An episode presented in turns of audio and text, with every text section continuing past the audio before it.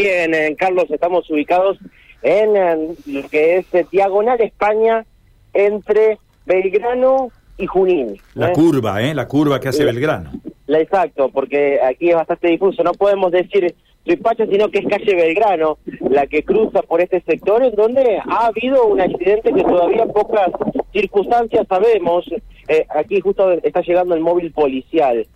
Un remis, ¿eh? un remis eh, que, eh, bueno, obviamente claramente identificado, de color verde, venía circulando por Diagonal España y no tenemos muchos datos al respecto de lo que habría sucedido, pero habría sido un inconveniente que aparentemente se habría dormido y lo que terminó pasando es que este Fiat Siena se chocó de lleno contra un árbol que está en la vereda, eh, vereda este de Diagonal España, e impactó de lleno contra este auto y casi contra un domicilio. Eh, ha quedado totalmente em, eh, roto el, vehículo en su parte delantera y también es, eh, por supuesto, tumbado sobre el árbol.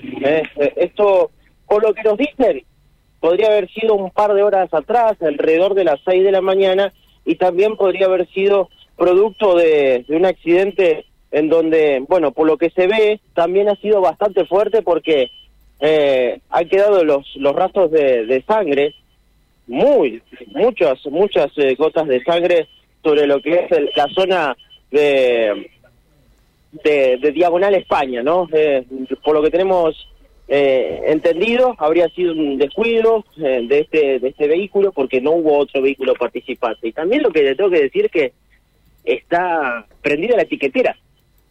La etiquetera del vehículo está prendida eh, y, bueno, no no hay personas aquí que, que estén presentes en el lugar.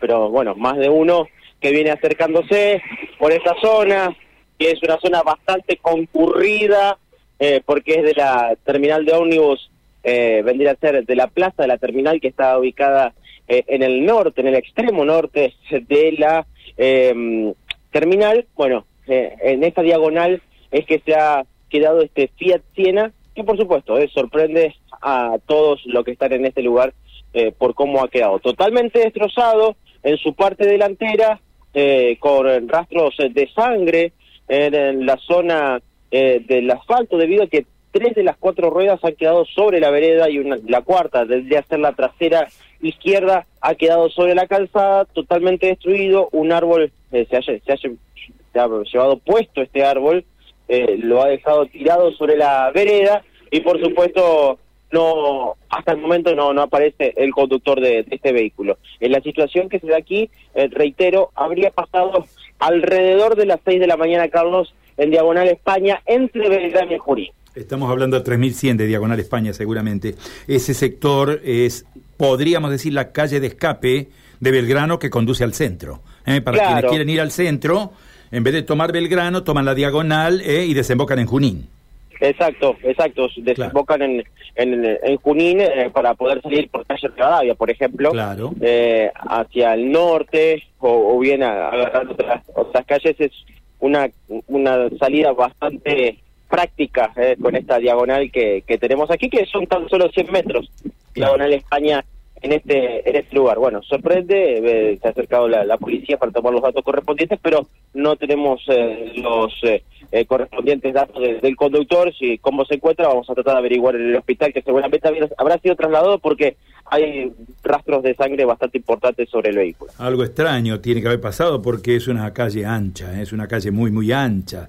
Permite la circulación de varios vehículos, ¿no? Pero, sí, es tan ancha como Rivadavia y quizás te diría que hasta un poco más ancha que Rivadavia. Claro.